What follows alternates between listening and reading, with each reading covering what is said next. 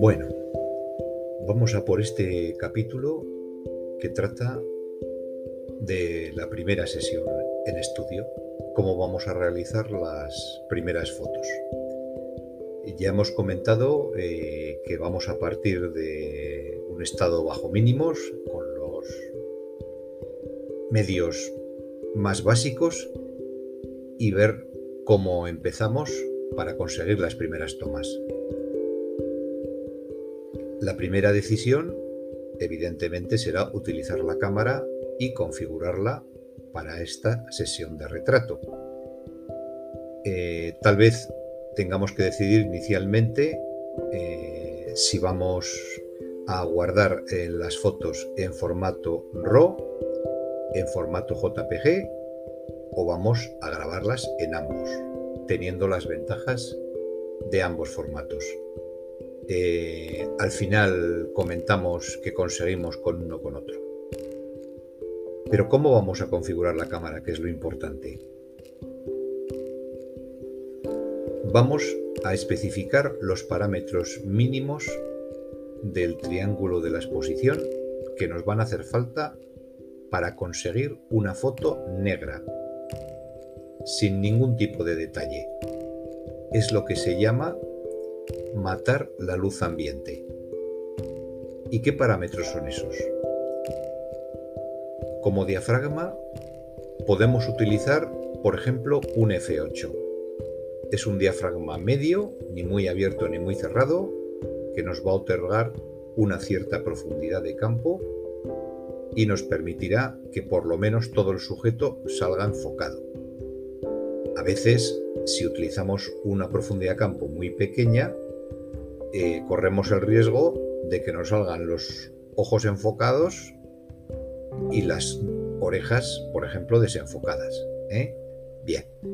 Eh, asimismo, F8 puede ser o acercarse mucho a lo que es lo que se llama el punto dulce del objetivo, que es donde el objetivo obtiene la mayor calidad de imagen. ¿Qué más necesitamos para conseguir esta foto totalmente negra? Eh, la ISO será 100, que es la sensibilidad básica de las cámaras en su gran mayoría. Con esta sensibilidad además conseguiremos la máxima calidad de imagen. Luego aquí no hay ningún tipo de duda.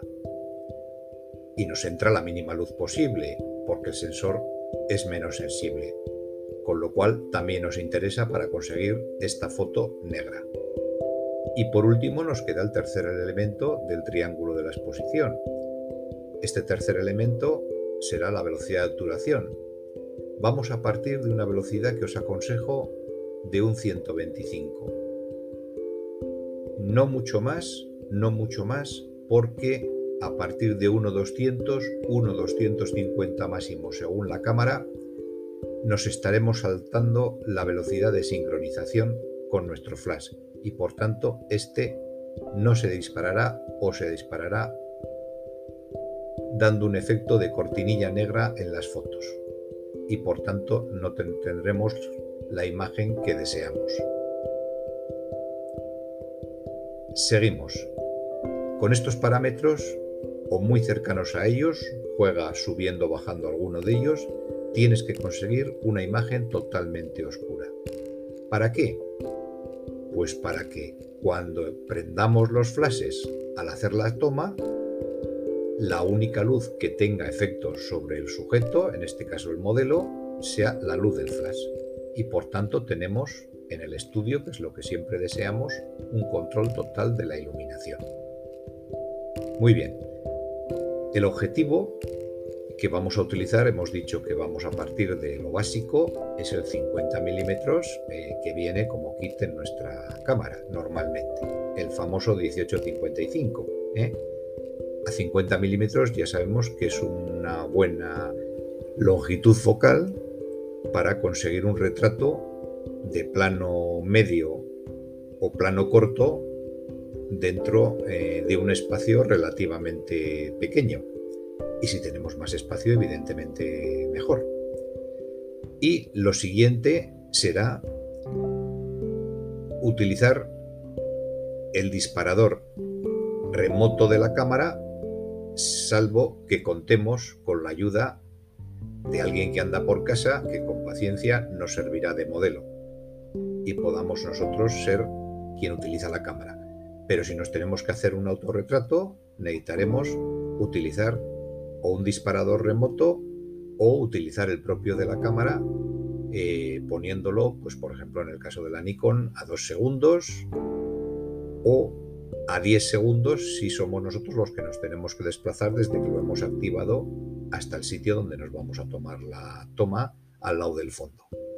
Bien, hablando de este fondo, cualquiera tiene en casa una sábana blanca, por ejemplo, incluso una pared lisa tirando a blanca. Aquí también hay otro comentario que puede ser que según cuánto espacio tengamos, al desenfocarse el fondo por la profundidad de campo, nos dé prácticamente igual. Eh, cualquier tipo de tela, también podría ser de color, o podríamos ir a una tela negra si es que disponemos, no hace falta que sea de mucho tamaño, que nos va a dar un aspecto muy de estudio, muy aconsejable este fondo negro para iniciar alguna foto de tipo un poquito más dramático. La forma de colgar eh, estas telas, eh, vamos a decir, o recordemos que pueden ser también papeles de color, blancos o negros, eh, puede ser utilizando las famosas pinzas que hemos comentado, que es el recurso último útil para todo tipo de usos. Eh, he llegado a ver en algunos vídeos eh, utilizar perchas de este tipo de pantalón que por arriba se sujetan, por ejemplo, a la típica barra de cortina y en la parte de abajo que tienen unas pinzas, que es con lo que se sujeta la prenda, eh, se utilizan para colgar de ahí el, fondo. Que no deja de ser una idea. He visto absolutamente de todo. Pero bueno, aquí tiramos de nuestra capacidad de improvisación y, nos hacemos idea de qué es lo que podemos obtener. Lo siguiente va a ser evidentemente utilizar un flash. Un flash básico como los, como los que comentamos, un flash de zapata, eh, sencillo, barato, siempre que sea manual. Todo lo demás, que si es un flash de alta velocidad, que si tiene el famoso TTL, en principio nos sobra. Y vamos a utilizar también un paraguas que dijimos que es el modificador más sencillo que podemos utilizar y más barato.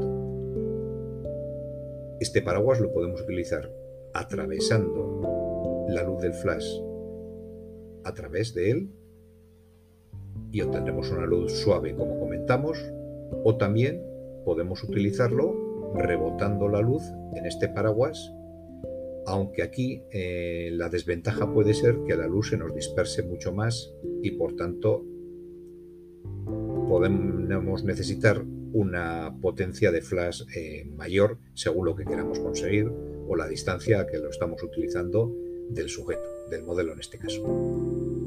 Para utilizar este flash, evidentemente necesitábamos una rótula imprescindible, que recordar que aparte de poder eh, sujetar el flash al trípode y poder inclinarlo a la dirección que queramos, eh, nos sujeta el paraguas porque tiene un pequeño agujerito normalmente que a través de él queda atrapado el mango del paraguas.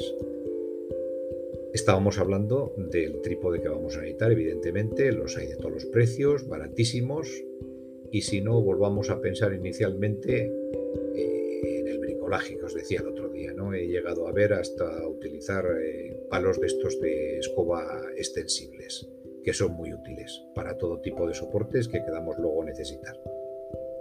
Bien, el cómo disparamos este flash de forma remota ya comentamos que nos obliga a tener unos disparadores eh, mínimos y baratos. Eh, el otro día os citaba la marca Yongnuo como flashes sencillos.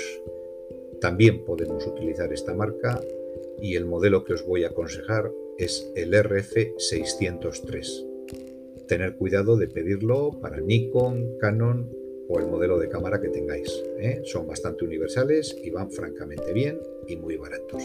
¿eh?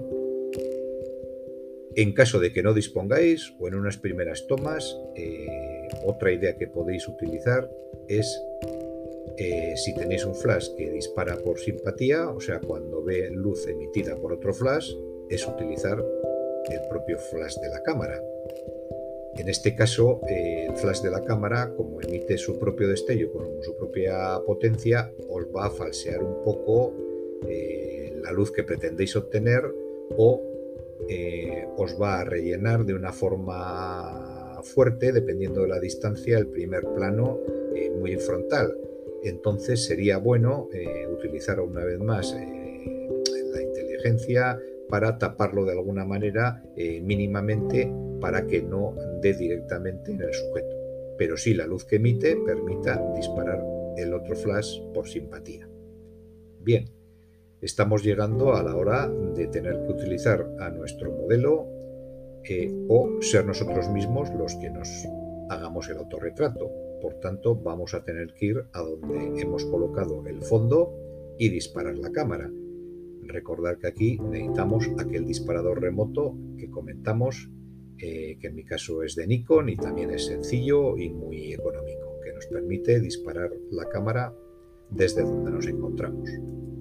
Y a partir de aquí, el punto final sería ver cómo hemos decidido eh, ver el resultado de nuestras imágenes para saber si están más o menos bien expuestas. Si no tenemos eh, o no hemos utilizado el sistema de conexión directa a un ordenador, que es donde las vemos directamente, que es el más aconsejable, eh, evidentemente tendremos que movernos de donde nos hemos colocado para sacarnos la foto a ver el visor de la cámara. Recordar que no es muy fiable porque aquí lo estamos viendo en pequeño, con un brillo muy fuerte y eh, nos da una imagen equivocada de lo que es realmente la foto. Entonces, eh, si es este el caso, fiaros del histograma que veis para ver si está colocado en donde debe estar. ¿eh? No hay luces muy altas o sombras muy profundas. Y hablando de luces altas, activar, activar el avisador de luces altas para ver si habéis quemado alguna parte de la fotografía. Y con todo esto, lo que tenéis que hacer es bajar o subir la potencia del flash eh, más o menos para conseguir el resultado que queréis obtener y tener una imagen bien expuesta. Si habéis utilizado a través de Capture One, por ejemplo, o de Lightroom, la conexión directa de captura al equipo, pues ya estáis viendo la foto directamente en la pantalla del PC tal y como queda. Y hemos llegado al final. Ya tenemos nuestra imagen. Si la decisión inicial fue utilizar el formato JPG, pues vemos la imagen de forma totalmente directa y por tanto eh, ya la tenemos porque le ha aplicado un perfil la propia cámara que nos permite verla con un revelado mínimo.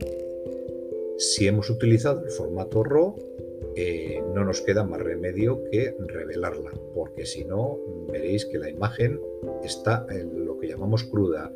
Eh, se ve fea, se ve mucho peor que la JPG porque está sin revelar. ¿eh? Y entonces volveremos a tener que utilizar el software que hemos comentado eh, de Capture One o de Lightroom o el Camera Raw que viene en Photoshop para poderla revelar y que obtengamos una imagen que sea agradable a la vista y que contenga todo lo que habíamos visto a través del visor. Pero bueno, esto ya será objeto de otro podcast. Hasta entonces, recibir un saludo.